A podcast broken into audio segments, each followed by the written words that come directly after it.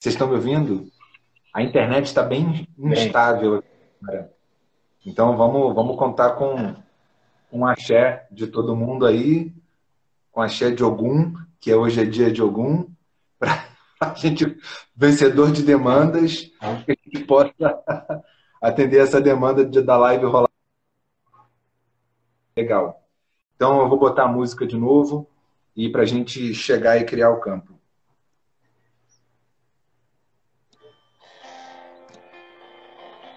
Tá dando para ouvir a música?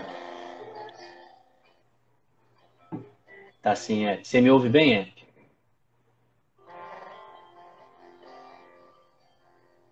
Segura a oração, o coração que tá apertado para ver um mundo diferente da notícia repetida da televisão.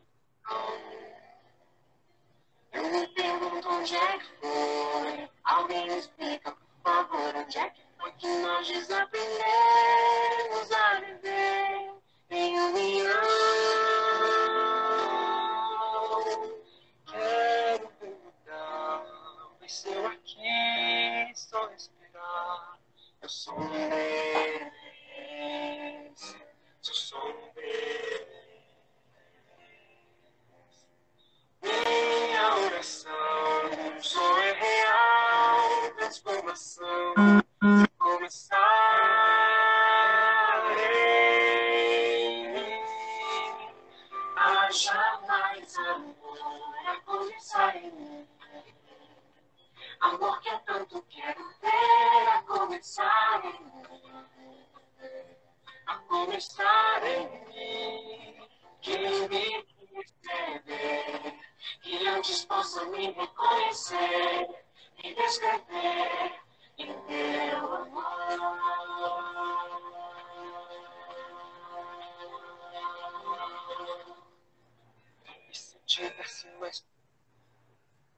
Ok?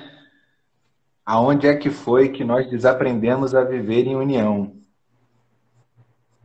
Assim a gente começa o nosso papo de hoje. É, eu sou Eric de Gaia.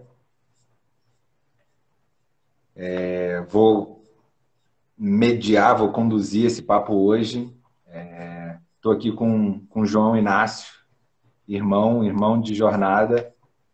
É, nós estamos aqui representando hoje os Papaias. É um projeto que a gente, na verdade, não sei se a gente criou. O projeto emergiu de um de uma vontade nossa de falar sobre a paternidade viva e consciente, né? E eu, a gente a gente chegou a conversar antes, ah, vamos fazer um roteiro, vamos fazer e a gente sentiu mais de ir no, no freestyle mesmo, no, no, que o coração bater, no que o coração pulsar. É, tem pessoas mandando perguntas, a galera está entrando. E a gente vai fazer uma, de uma forma bem livre, tá? Então a gente começou com uma música e, o, e a gente vai fazer um check-in, um check-in de, de apresentação e como que a gente chega, né? Bom, é, como eu disse, eu sou Eric de Gaia, sou pai da Rosa Marina de Gaia, que tem quatro anos, pai da Romã de Gaia, que tem dez meses recém-feitos, é, companheiro da Karina de Gaia, que fez uma live lá no início do, desses encontros, e sou um. me, me, me redescobrindo, me descobrindo como pai é, nesses quatro anos, nessa jornada de, de, ser pai. E quando eu falo descobrindo, é, de tirar a cobertura mesmo daquilo que eu sou, me descobrindo como pai, né? Eu acho que a gente já, já me apresentando um pouco sobre a visão como eu tenho da, da paternidade é, é tirando todas as coberturas que eu tenho para poder ser eu 100% essência e nesse, e nesse encontro comigo mesmo encontrar com com as crianças. No encontro com a minha criança interior e encontro com as crianças. É, venho vivendo essa jornada, como eu falei, há quatro anos, desde que a Rosa Marina chegou. A Karina, minha companheira, ela é uma guardiã, uma educadora viva. Como diz a Ana Leite, é, é uma educadora raiz. A Karina é raiz, educação viva mesmo. É, e eu tenho essa, esse prazer de conviver com, com elas. E a gente incorporou, incorporou não, mas a gente é, começou a olhar um, para a educação viva mais do que simplesmente a forma de educar os nossos filhos. É, como uma filosofia de vida. É uma filosofia de vida. Hoje eu vejo a educação viva como uma filosofia de vida, não só para educar as minhas filhas, mas para me deseducar da educação que eu tive e me fazer reencontrar comigo mesmo. Eu acho que eu posso falar dessa forma. E eu acho que eu posso começar me apresentando simplesmente assim. João, se quiser falar um pouquinho, chegar. Opa, é, eu fico viajando, eu ouço o Eric e embarco né, na história dele.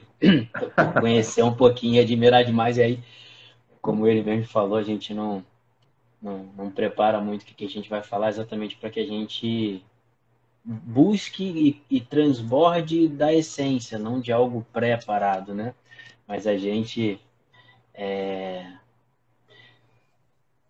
traz de um lugar de o Eric fala de descoberta como pai e, e para mim vibra muito o reencontro, né? Eu me reencontrei porque quando quando criança é, a gente está mais próximo da nossa essência, quem a gente é e com a experiência da vida normal, isso acaba a gente acaba deixando com que influências externas é, distanciem a gente, né, da forma com que a gente vai experienciando a vida. Bom, eu sou João Inácio, sou pai também de, de duas crianças, do, da Mariana, de quatro anos, que muitos falam que é uma alma velha, e do Francisco, de três anos.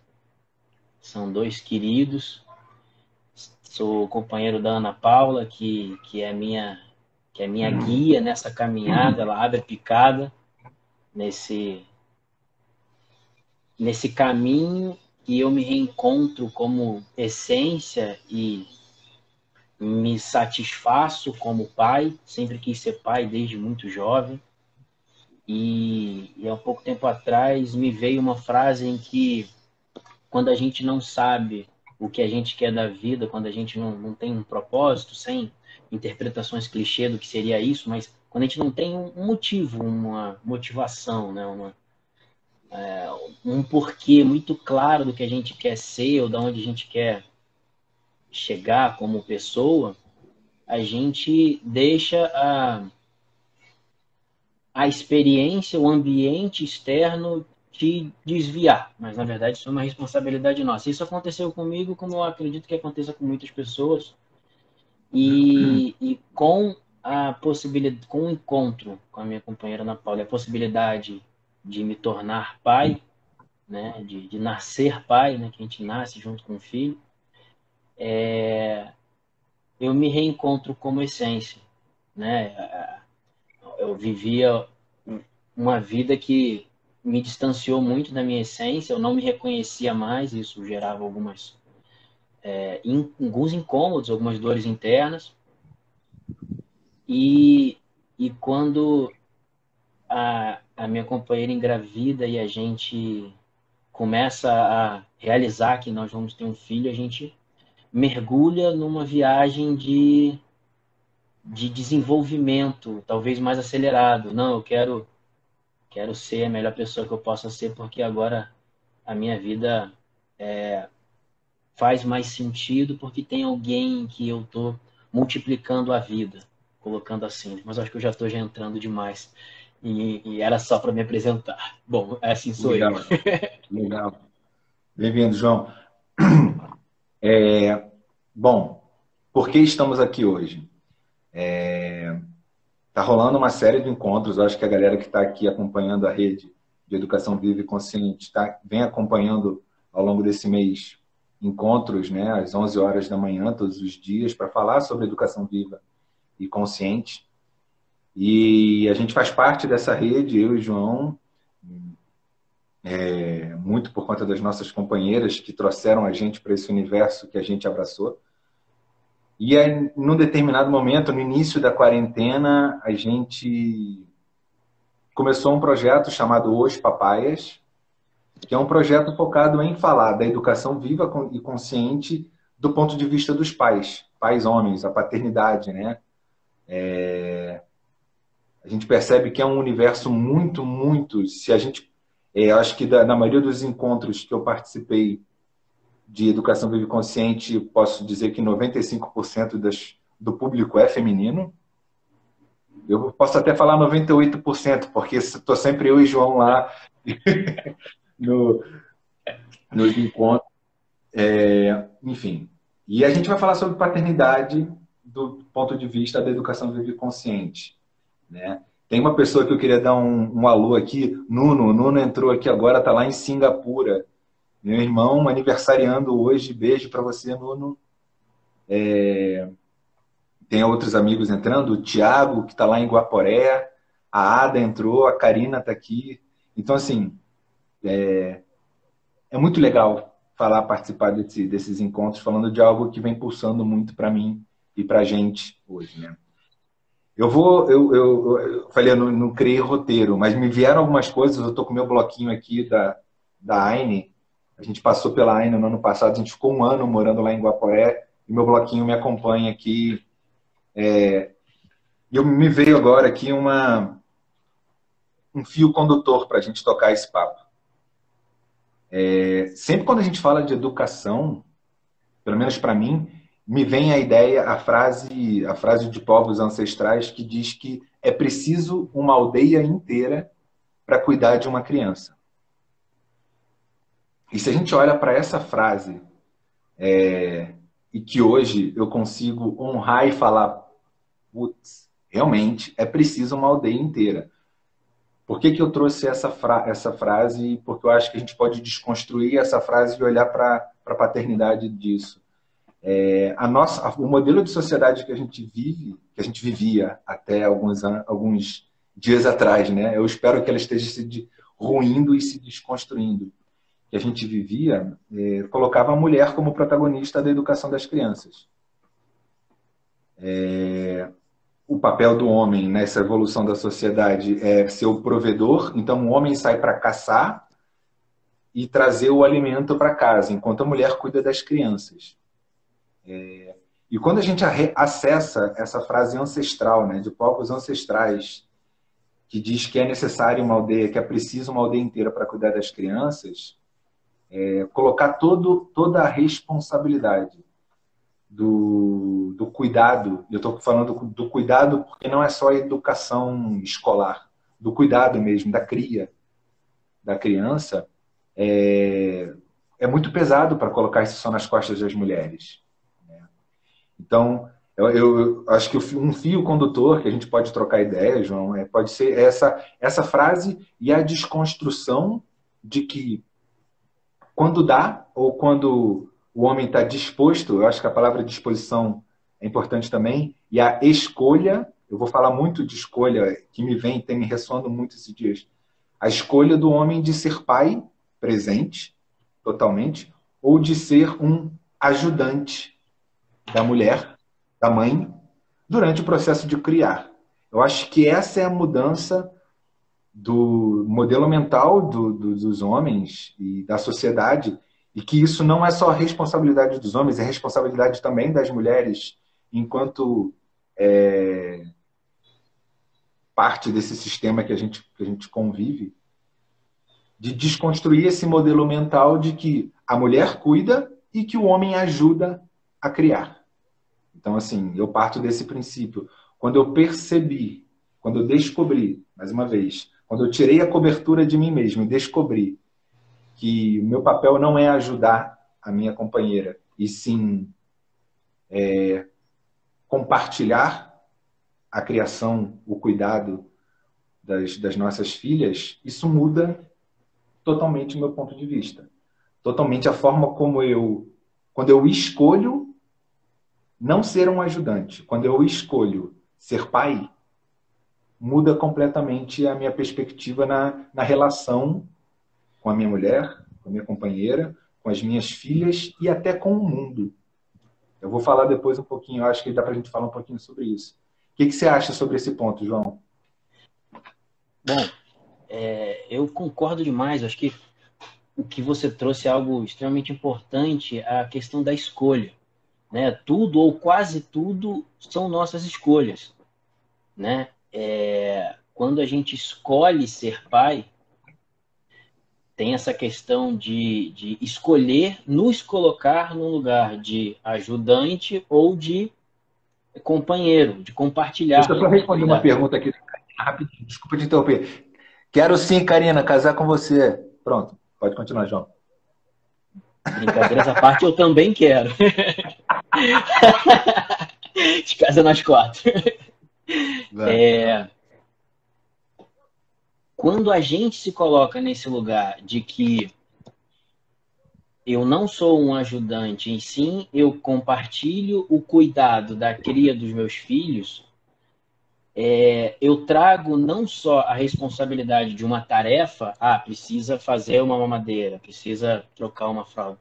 Eu trago a responsabilidade do todo, da educação, da, da dos exemplos que as crianças vão modelar, e aí eu preciso olhar para mim e ver aonde que isso mexe comigo, em que e aí eu estou disposto a mudar é, a forma com que eu vivo para que eu compartilhe o cuidado dos meus filhos, não é? Porque isso tem vários contextos, né?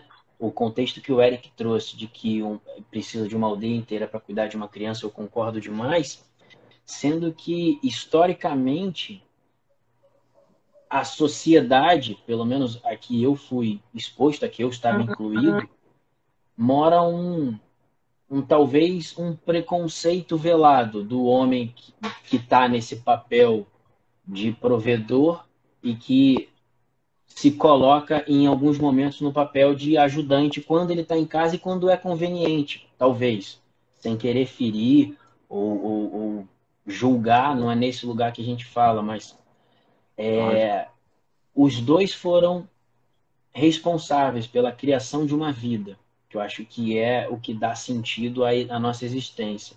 Então, os dois são responsáveis pelo, por esse cuidado. Né? Só que o que eu vejo é que o papel da mãe talvez seja mais orgânico, talvez seja mais natural, Talvez seja mais latente a necessidade em que a criança tenha com a mãe um link mais direto, uma conexão mais direta, mais natural e orgânica, porque ela gera essa vida dentro dela. A criança já, já desde a concepção está ali envolto na energia da mãe que a protege. É, biologicamente você tem ali o batimento cardíaco, a criança reconhece o batimento cardíaco da mãe. Ela nasce, você tem o peito, é a primeira conexão que ela tem com amor, com alimento, com, com sobrevivência, com tudo. Então, essa conexão com a mãe da, da cria é, é mais fluida, vamos colocar assim. E o papel do pai, ele precisa ser conquistado. Na, na boa interpretação da palavra conquistado, mas ele precisa ser assumido, empoderado, é, tomado para si. Eu preciso tomar para mim a minha posição de pai porque é, talvez se o pai saia, a criança é, inicialmente vai precisar da mãe, que é ali onde ela vê a fonte da vida, mas o pai nesse momento que decida se colocar nesse papel de compartilhar, estar disposto, como colocou a Karina muito bem, se ele está disposto a escolher esse lugar, ele ele precisa conquistar sem disputa, sem é, eu faço, você não faz, não é isso, mas é naquele momento pós-parto em que a mulher, independente de como foi o parto, está fragilizada, está é, sentindo dor, está fortalecida por muitos, por muitas é, hormônios ou, ou, da egrégora que é criada na hora do parto, mas de qualquer forma ela está exausta, está cansada. E, e até antes disso, na gravidez, mas principalmente no, no, no, no nascimento da criança, o pai, o pai que deseja, que escolhe se colocar, está disposto a se colocar nesse lugar, ele precisa se posicionar nesse lugar. E, e nesse lugar de paralelismo com a mãe, de cuidar da mãe e da cria, mas essa conexão ela vai devagarzinho sendo construída, principalmente depois do, do, do nascimento da criança. Né? A gente pode falar de, de conversar com a barriga antes da do concepção, mas nesse momento da, da para citar um exemplo do que eu estou falando, para a gente ser mais claro, os meus filhos, no primeiro mês de vida deles, eu dei banho todas as vezes, porque era o momento em que a mãe podia descansar ou botar para rotar, ou o que quer que seja.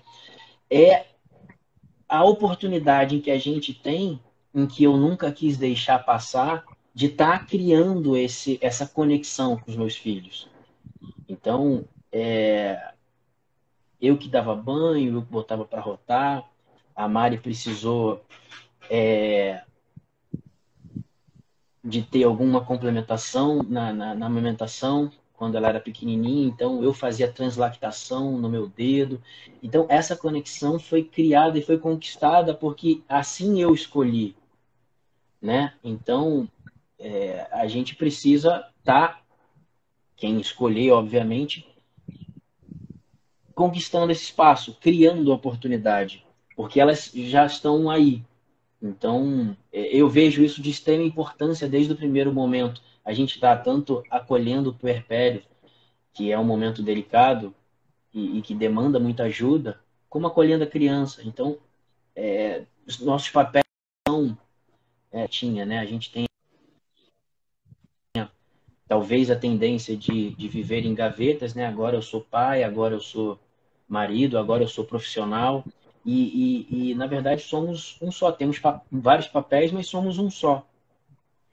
E esse é o momento em que você vai conquistando o teu espaço e construindo uma família que se multiplica. Né? As nossas se multiplicaram duas vezes. A gente vai andando Legal. por aí, mas eu, eu vejo assim. É.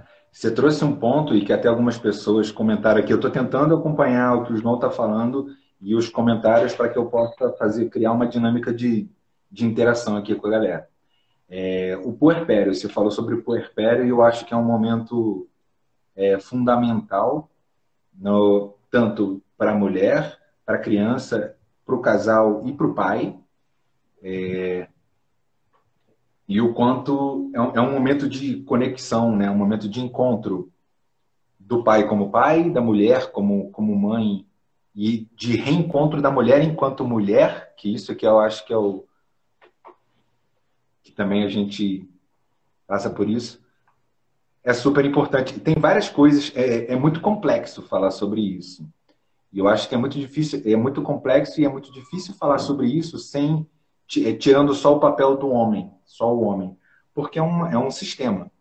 A partir do momento que um casal é, tem um filho ou escolhe um filho, traz um, enfim, é, cria-se uma família, você cria-se um sistema. E esse sistema tem vários papéis dentro desse sistema. Né? É, é tanta coisa que eu acho que é, é tem, tem, tem um ponto. Ah, eu estou aqui anotando coisas para não me perder, porque senão a gente entra num, num universo. A gente tem uma hora para falar. Qual o conceito que você está falando? SMMS Silva? Eu acredito que seja educação vivo consciente. Tá. É, bom, a gente acredita, a gente partiu da premissa de que quem está aqui acompanhando estava acompanhando as outras lives. Eu vou fazer uma breve introdução assim. A educação vive consciente é uma. É, eu, eu, Eric, vejo como uma filosofia de vida e, e que parte do princípio de que a criança é a protagonista na educação e de que a gente precisa deixar as crianças em paz e cuidar dos adultos para poder emergir na criança a sua potência e a cura dos adultos. Eu, eu acho que eu ah, o puerpério.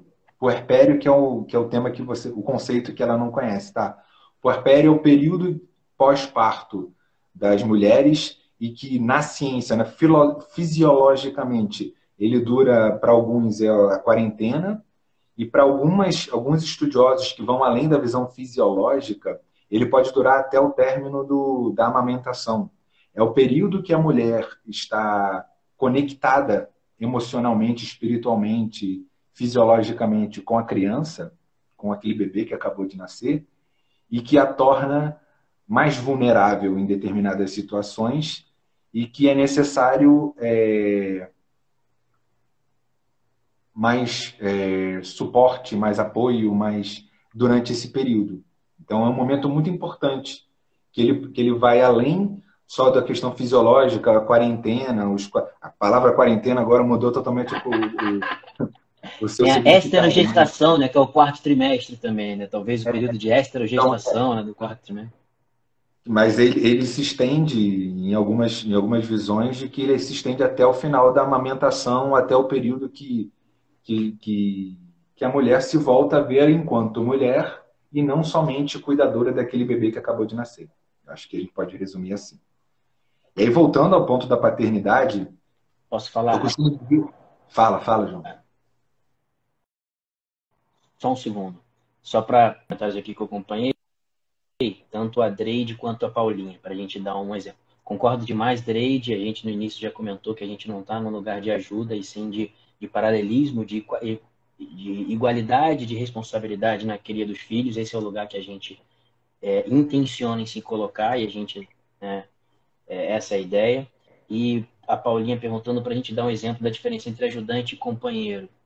É, quando eu, vamos supor, a criança ela está necessitando de algum tipo de ajuda, de comer, tá com a fralda suja ou de tomar banho.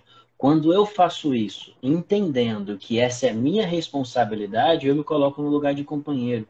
Agora, muitas das vezes a gente ouve em que, ah, eu vou fazer isso para te ajudar, que porque eu acredito que essa é sua responsabilidade, mas aí eu vou fazer isso para te ajudar.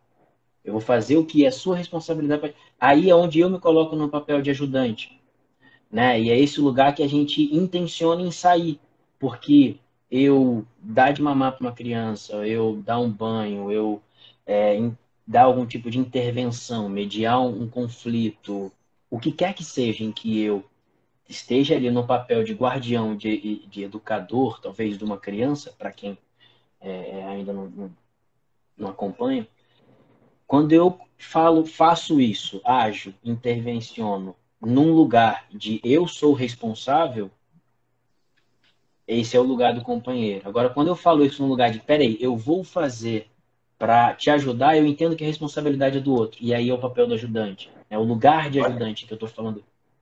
É, essa, é a, a, palavra responsabilidade, ela, ela traz todo o significado por trás da diferença entre ajudar e ser co-responsável.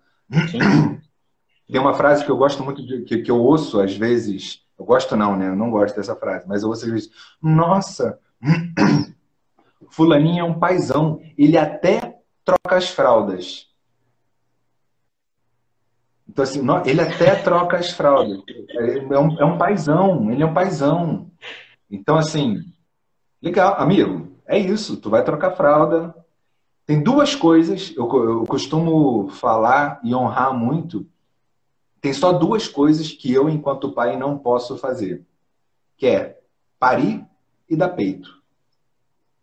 Até já tentei dar peito, assim, botar, tipo, tá aquele choro, canina dormindo, bem por aqui, mas não, não, não rola. São duas coisas, é dar peito e parir. O resto, eu posso fazer tudo. Eu posso fazer as mesmas coisas.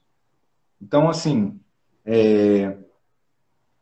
eu acredito que, que, o, que o, o homem corresponsável pelo cuidado a, a, a Ada está dizendo aqui que o Thiago também já deu peito. e, que, é, e que assim. É, e que o que eu estava dizendo do, de uma desconstrução do modelo social que a gente precisa fazer é o seguinte: a estrutura social que a gente vive do homem sai para trabalhar de que a mulher cuida. É, é que eu acho que nesse momento de quarentena, nesse momento único que a gente está vivendo no, no, no planeta está é, tá proporcionando muitos pais, e eu já ouvi de amigos meus, a frase de tipo, poxa, agora eu estou conseguindo ver o quão difícil é cuidar de uma criança. Esse é, esse é um ponto. E tem um outro ponto que é, como eu, e que eu não queria deixar de falar sobre isso, ele ressoa muito para mim, é, o quanto eu, pai, eu escolhi ser pai. Então, eu escolhi ser pai 100%. Eu escolhi é, não ser ajudante e ser um companheiro da minha mulher no cuidado da, das minhas crias. Esse é o primeiro ponto. A partir desse momento que eu escolhi, isso vai impactar na forma como eu lido com o mundo. Porque isso vai influenciar no, na forma como eu trabalho, na forma como eu vivo a minha vida. Então, é uma desconstrução do modelo social que a gente vive para poder eu ser pai 100%. E isso é foda. Desculpa o palavrão. Isso é muito difícil. Isso é muito. Porque desconstrói todo o, o arquétipo de homem na sociedade é, perante a ele mesmo. E aí, perante a mim mesmo. Então, é,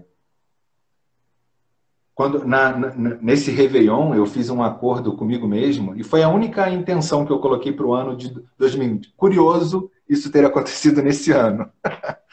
é, que foi, eu escrevi num papel, meia-noite lá, de que o que eu quero para 2020 é encontrar o equilíbrio harmonioso, então um equilíbrio entre a paternidade vive consciente, de eu escolher ser pai presente, consciente, família. E quando eu falo prosperidade, é meu trabalho. Colocar em prática a minha potência, transbordar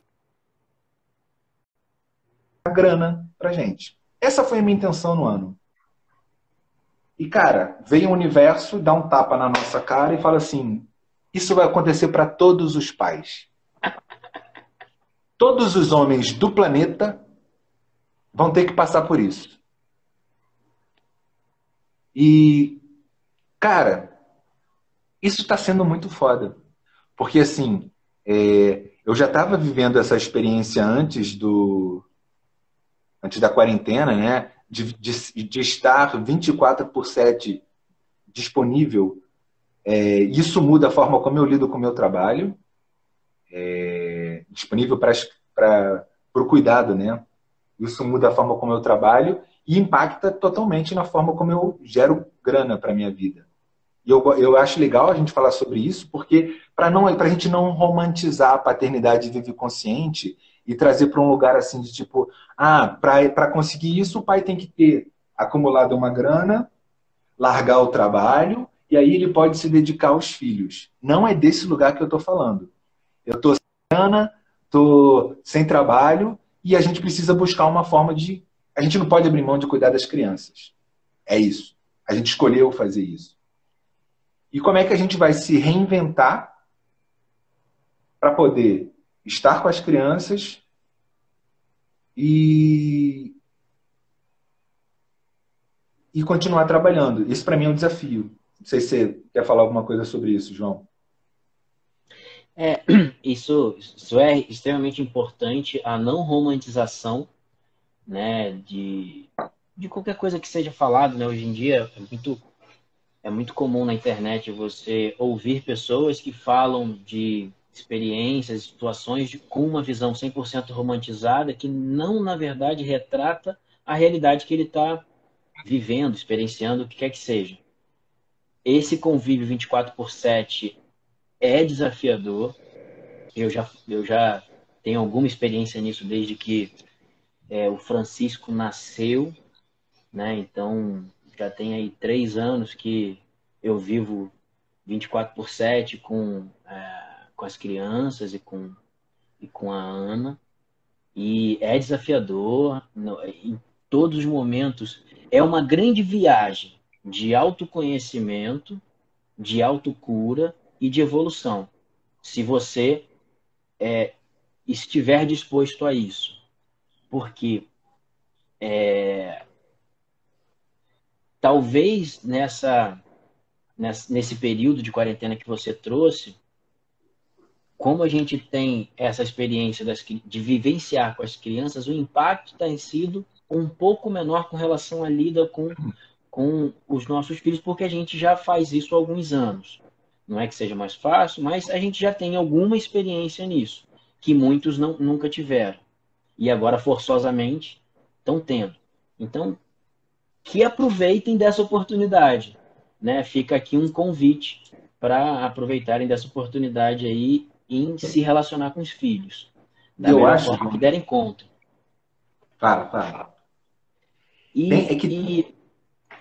Fala, fala, fala, fala, que eu não quero te interromper, e não. O que o, o que o Eric trouxe dessa visão da, da viabilidade para fazer isso acontecer, né, dentro do que a gente traz de, de, de, educação viva, que demanda presença, demanda né, o, o, o tempo e a presença dos pais para é, darem o suporte no processo de aprendizagem e evolução da criança, influenciando o, mínimo que, que você possa, é, para que esse tempo seja disponível num contexto social em que o pai ou a mãe trabalha muito tempo por dia, esse período forçou com que muitas pessoas repensassem a forma com que elas lidavam essa relação de trabalho fora, dentro, porque eu já vi muitos que estão agora fabricando máscaras para doar ou para vender, é, pessoas revendendo álcool gel.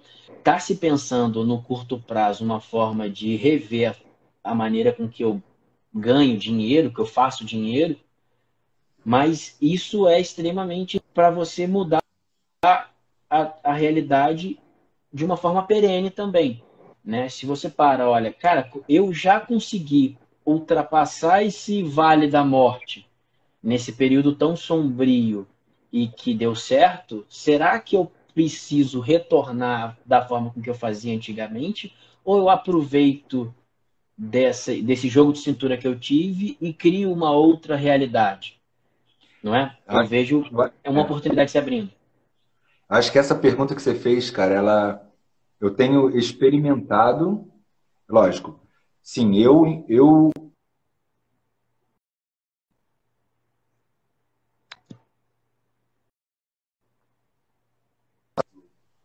e por reinventar a forma como eu trabalho, como eu faço dinheiro. Mas eu acho que tem um ponto, cara, que sistemicamente na sociedade é, criou-se um, de maneira, vamos usar o force, no forceps, é uma nova forma de estar com os filhos e trabalhar. Um novo modelo de sociedade. E é aí que a gente pode abraçar. E não só é, e desconstruir tudo que está por trás desse modelo de paternidade que a gente viveu até hoje, né? De que o homem sai para trabalhar e que e que assim eu vejo muita gente, e eu leio artigos e vejo pessoas falando é, de que, nossa, tá muito difícil eu continuar trabalhando porque agora os meus filhos estão em casa. E o que, que tem por trás dessa frase que eu acolho muito? É, existe uma cobrança social de produção sustentada lá no modelo capitalista. Não vamos falar disso aqui, senão a gente desconstrói tudo aquilo que a gente está falando, mas acho que a base disso é, é é, a desconstrução desse modelo social que a gente vive. Eu preciso produzir. Eu preciso produzir para gerar, para continuar trabalhando. Brother, agora é o momento da gente cuidar da gente. Agora é o momento de. Cara, eu não vou abrir mão do meu trabalho, não é isso que eu estou dizendo. É, o que eu estou dizendo é como é que eu vou continuar? É, como é que eu vou primeiro cuidar da, da, da minha cria, de, de mim, e a partir desse lugar, eu vou produzir mais. Peraí que tô, tô aqui, tem alguém me mandando mensagem aqui, eu acho que não estava travando. Vocês estão me ouvindo bem? Tô, tá um barulhinho de vibração, mas eu acho que agora. É, posso... é tinha alguém ligando pro perfil. Eu não sei por que está acontecendo isso. Alguém deve estar querendo falar com a gente. Mas é. Seguindo com raciocínio, eu acredito que assim, é oportunidade. Não. É a oportunidade que a gente tem enquanto sociedade, enquanto sociedade mesmo, é, de desconstruir o modelo social que a gente vive. E aí volto para a música que eu coloquei lá no início, A Começar em Mim. A Começar em Mim é o nome da música que eu coloquei lá no início. Então, é, quando eu desconstruo a forma como eu enxergo, e não só como eu ajo, porque quando a gente fala sobre, ah, não, vamos citar exemplos, vamos fazer, eu acho que precisa ter uma mudança de paradigma mesmo. É uma mudança de modelo mental, é forma de pensar sobre a vida. Não é só sobre educação, não é só sobre as crianças. É a forma como eu me coloco no mundo. A Ivana, a Ivana fala muito isso, ela até comentou aqui é, é nós somos homens maduros. É aquele processo homens maduros. É, e o que mais, por mais paradoxal que possa parecer, eu, eu acredito nesse formato, são homens maduros que conseguiram acessar a sua criança e curá-la. Eu ainda não consegui não, tá? Eu não estou nessa maturidade toda é... assim, processo que não tem fim. É, agora, agora que você acordou, malandro, fica acordado e vai acordando o tempo inteiro. Então, acho que, é, que essa oportunidade que a gente tem de desconstruir o modelo social que a gente vive é começar em mim. O que, você tem para falar sobre isso, João? É, você, você trouxe algo interessante, né? Você falou do acordar. Né? Acordou, vamos embora, vamos seguir o barco. É, eu vejo que a gente pode acordar, mas não despertar pode acordar e, e sobreviver. Né? E a gente vê, às vezes, o discurso algum, de algumas pessoas falando assim: não, quando, quando voltar ao normal, aí. e o Eric traz muito isso, né? Cara, esquece, não vai voltar ao normal. Aquilo não era normal e aquilo não volta. Acabou normal. Aquilo não era normal e aquilo não volta. Então, a pessoa que, que traz isso sem julgamento nenhum, talvez ainda não despertou. despertar é estar atento, atento aos sinais, atento a ouvir você mesmo, né? Ah, ouvir a tua intuição, atento a, a, a, ouvir os sinais da natureza, os sinais divinos, né?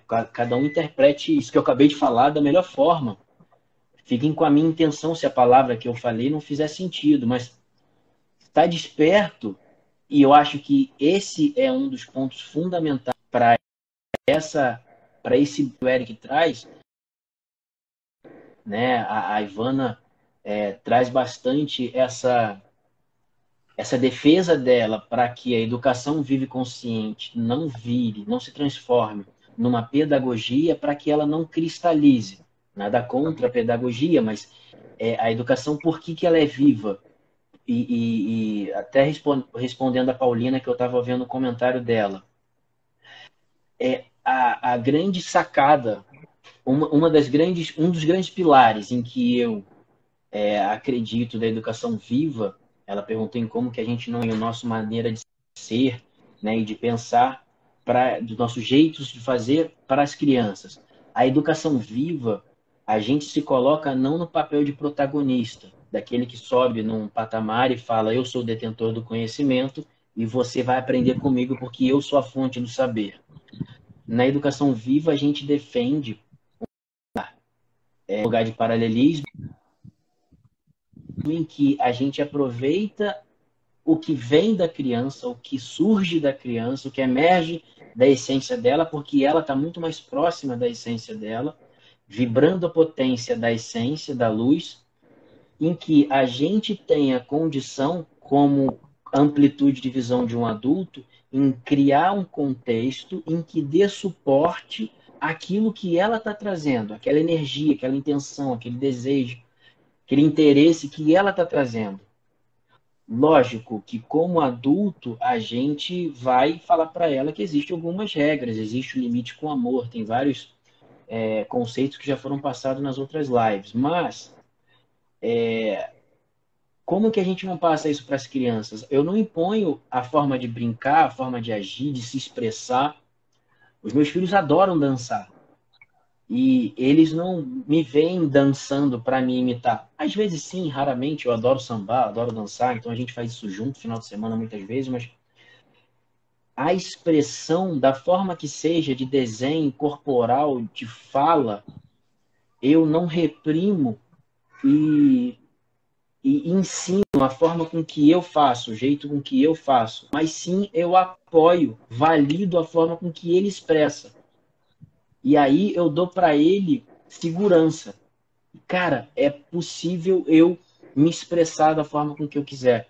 E se você trouxer isso para o sentimento, se o que eu sinto, eu tô com medo, eu tô frustrado, eu tô é, ansioso, esses sentimentos das crianças, se forem suportados desde pequeno e deixar, não resolver para elas, mas dar a autonomia deles processarem isso da maneira que eles dão conta, sem querer hiperestimular isso, porque não tem como você fazer isso. Né? A gente fala bastante, tem como hiperestimular o corpo e a mente racional, mas o sentir não tem como. E se você deixa a criança perceber o que ela está sentindo, ela processar no tempo dela e você está ali dando apoio, ó, tô do seu lado, eu entendo que você está com medo, ansioso, frustrado, o que quer que seja, tá tudo bem, eu tô aqui. Pode ficar tranquila para você sentir e processar isso que você está vivendo agora. Falando tá. um exemplo. Pode falar, vai. Não, não, pode, pode seguir. É que tem uma pergunta do Hermes que eu vou acolher aqui depois. Segue o teu raciocínio aí. Fechado. Para poder florear e dar um exemplo do que eu estou trazendo. Né? Hoje se fala em muitas doenças, muitas síndromes que a gente não, não acolhe, a gente não acredita em algumas delas, né? Digo, surgidas por conta de contextos. Mas é, a criança, a síndrome do imperador, né, que eu já li alguma coisa sobre o assunto. A criança que não pode se frustrar, então, para que é, os responsáveis não tenham o trabalho ou o incômodo de ter uma criança chorando ou fazendo birra, faz-se tudo o que a criança quer. Para quê? Para que ela não se frustre. Então, existe muitas pessoas que falam assim, ah, mas não fala não para as crianças, não deixa eles se frustrarem. Isso é um exemplo superficial, tá, gente? E, e que não dão a oportunidade das crianças viverem a frustração num ambiente em que elas se percebam e se sintam seguras, ela não aprende a processar aquilo. Em que numa fase mais para frente, não vou nem dizer a fase adulta, mas num período depois, ela não sabe lidar com isso. Frustração é um exemplo, mas talvez ansiedade, medo, é, o que quer que seja. O nosso papel como pai não é passar o meu jeito de pensar. Eu vou fazer isso, independente do, da minha intenção ou não. Eu sei que eu vou fazer. Mas o que a gente intenciona é fazer isso da menor forma possível, para que elas possam expressar o que elas querem, seja corporalmente, seja linguisticamente, seja. É, eu dou muita atenção ao sentimento, cada um tem. A criança ela vai ter o tempo dela de processar e amadurecer isso, mas se você está presente e conectado, você sente o que precisa ser feito e acolhido em cada momento da criança. Mas isso demanda um trabalho muito profundo de autoconhecimento para eu saber o que, que é meu, o que, que é dela. Né? A Ivana fala: o meu olhar está cheio de mim. Às vezes eu vejo uma dor na criança que é minha, não é dela. E o processo de autoconhecimento e evolução vai me ajudar a conseguir distinguir isso e enxergar com clareza, porque a criança ela tem ela é um espelho de nós. Então, eles vão expressar muitas coisas que, na verdade, incomodando a gente, a gente consegue nos enxergar através da criança, uma expressão muito límpida. Mas conseguir é, separar isso, recolher a minha energia, criar uma, uma egrégora, um campo em que eu deixe a criança perceber a segurança de processar no tempo dela o que ela precisa viver, isso dá para ela uma potência, uma autonomia, uma, uma segurança interna que ela vai aproveitar disso para o resto da vida. E isso é acolher a essência dela e não impor a minha forma de viver, estilo de vida. Voltando para indo para o tema, Arro, bem mais trazendo um pouco não tão educação viva, voltando para o tema, mas do olhar do, da paternidade, tem uma pergunta que o Herme fez aqui no, nos comentários. nosso tempo está acabando. Eu não queria deixar de acolher essa pergunta, porque eu acho que atende a, a muitas pessoas que estão, estão agora aí ouvindo a gente. É, ele perguntou como é que significa isso de viver 24 por 7 em função do cuidado das crianças. Como é que eu vou gerar é, grana? Como é que eu vou trabalhar? Tal. Está sendo muito difícil para ele. Acolho você, Hermes, do Hermes Costa Neto. É, eu acho, é, primeiro, eu acho que a gente precisa pensar assim. Aí eu vou trazer a forma como eu estou vendo e que para mim também está sendo difícil para cacete, tá, Hermes? Muito. Eu acho que é importante a gente deixar claro de que tudo isso que a gente disse para a gente são formas, são coisas que ficam na nossa cabeça o tempo inteiro. É assim, eu despertei para isso. Estou consciente de que eu preciso fazer isso. Não quer dizer que eu faça isso o tempo todo. Assim, que essas, isso tudo a gente acredita. A gente acredita que deva seguir. Mas pela forma como a gente foi é, formado, colocado numa forma, né? E que a gente precisa tirar as coberturas para acessar a nossa essência, a gente, às vezes a gente não consegue. Muitas vezes a gente não consegue acessar esse lugar. E que tá tudo bem. Tá tudo bem.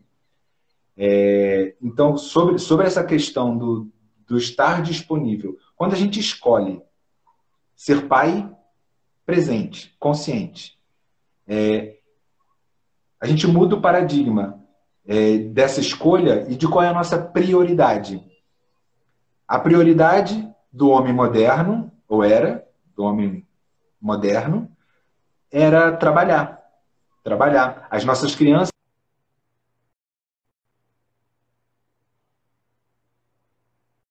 A partir do momento que a voltar, voltei, voltei.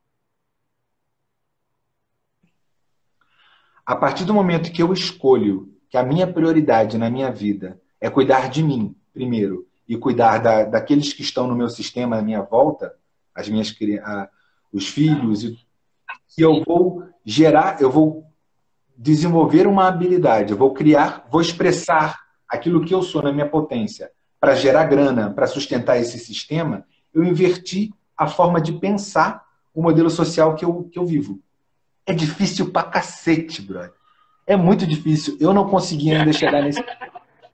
Eu, sério, eu não consegui chegar nesse lugar porque hoje eu me vejo preso a um paradigma meu que foi é, construído pelo modelo mental da sociedade que a gente vive ou vivia, é, da escassez, de que não vai ter para todo mundo, já que não vai ter para todo mundo, eu preciso acumular. E se eu acumulo, eu tiro de circulação e realmente não tem para todo mundo.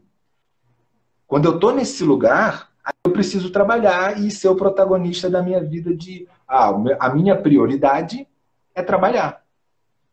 Quando eu coloco a minha prioridade como estar disponível para os meus filhos, eu coloco dentro desse meu, dessa minha escolha, a forma que eu vou fazer com que isso aconteça de maneira próspera.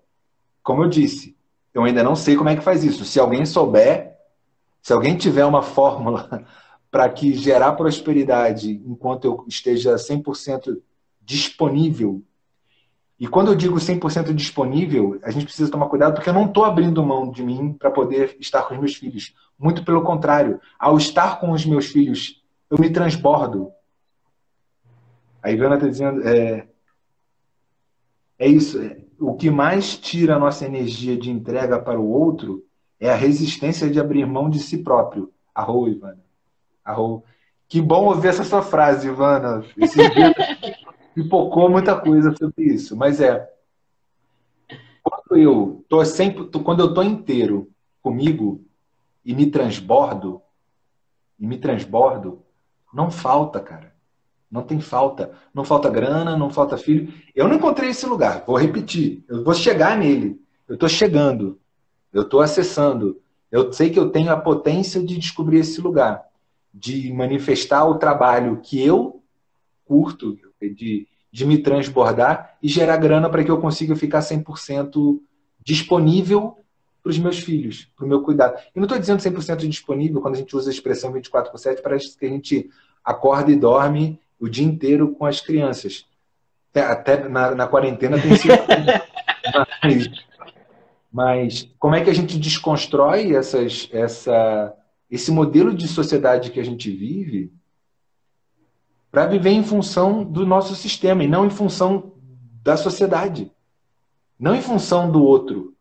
Não em função de alimentar um sistema que colapsou, que não funciona mais, cara. É, faz sentido, Hermes, para você? Eu acho que era. Acho que eu acolhi um pouco do que estamos. A gente está tentando chegar lá, e acho que é isso. É, é o primeiro passo a gente deu, cara, que é escolher. A gente escolheu não ser um robô que vai gerar grana para alguém que está acima da gente, para eu poder durante dois dias da semana ter disponibilidade para os meus filhos. Eu não quero mais isso para minha vida. Não foi para isso que eu, não é para isso que eu estou aqui nesse lugar. Não foi para isso. Não foi para trabalhar cinco dias por semana e o tempo que sobrar eu ter disponível para mim e para os meus filhos. Não é para isso. Eu escolhi outra coisa. Como eu vou fazer com que essa outra coisa seja próspera? Aí a gente vai descobrir junto, brother. Se você descobrir, me fala. a gente vira Vamos nessa. Vamos nessa. Cara, eu, eu queria acolher também uma, uma pergunta que para mim também é extremamente importante para tudo isso que a gente trouxe até então. Tá? Vai, vai, vai acabar pausando, a gente precisa ir encerrando. Faltam dois minutos tá. que vai parar a live. Entendi, entendi. Só bem breve a, a Maíra Bertoldo perguntou. Para mim, a questão principal é como o homem pai se abrir para curar a criança ferida. Isso é uma grande, é talvez a porta de entrada para isso. Na verdade, a gente precisa abrir mão de um lugar do ego. Todos esses paradigmas, conceitos de que o Eric trouxe, para mim moram numa disputa de um lugar de ego. A gente precisa abrir mão desse lugar do ego e entrar no estado de alma. Tirar julgamento, quebrar paradigma. E só quando a gente é, abrir mão do lugar do ego, em que a gente vai acessar esse lugar de alma, é que a gente vai conseguir curar é, essas feridas da criança, né? desses lugares em que a gente visita, vai lá, desata um nozinho, volta para a realidade, depois vê que tem uma outra coisa, a gente volta lá de novo, desata um outro nó, a gente vive desatando o nó. Né? Esse processo de evolução e autoconhecimento é um processo que precisa ser revisitado diariamente. e é doloroso. Legal. Eu vou, eu vou fazer o papel do guardião do tempo aqui. É, tem algumas pessoas comentando, ah, essa live podia ter duas horas e tudo mais. Assim, eu vou fazer um jabazinho aqui. O João está usando o, o Instagram do Os Papaias, que é esse projeto que a gente transbordou